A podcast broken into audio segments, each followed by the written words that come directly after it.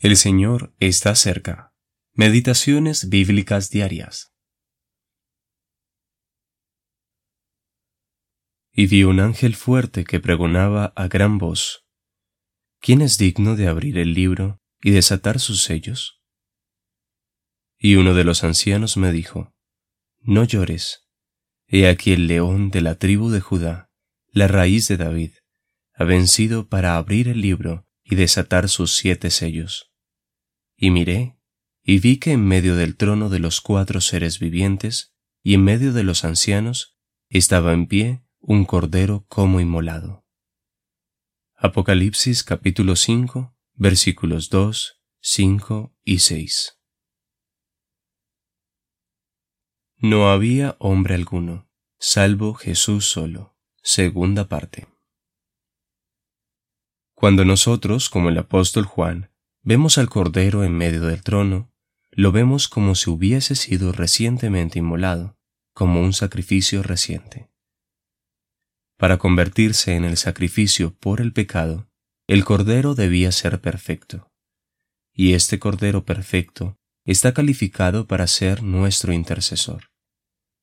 El intercesor, aquel que se puso en la brecha entre Dios y el hombre, no fue un simple hombre fue el Cordero perfecto de Dios, el único digno para el sacrificio.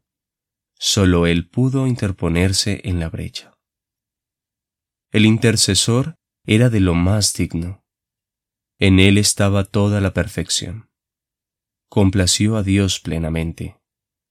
Él, la expresa imagen de Dios, satisfizo las santas demandas de Dios para ser nuestro intercesor. Ningún hombre podía cumplir estas demandas. Nadie, solo Jesús. Nosotros somos aceptables a Dios gracias a la sangre del Cordero.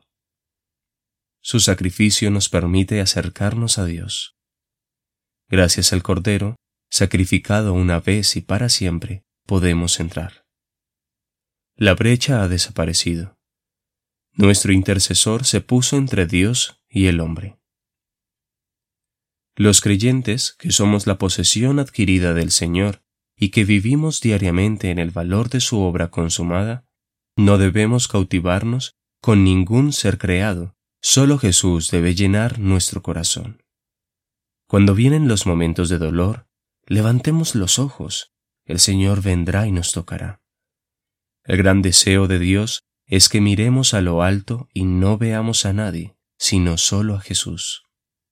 Él es el único objeto de nuestros corazones, el único que puede satisfacer cada necesidad y calmar todo temor.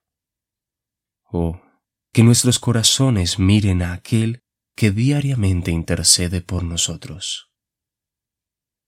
J. Pilon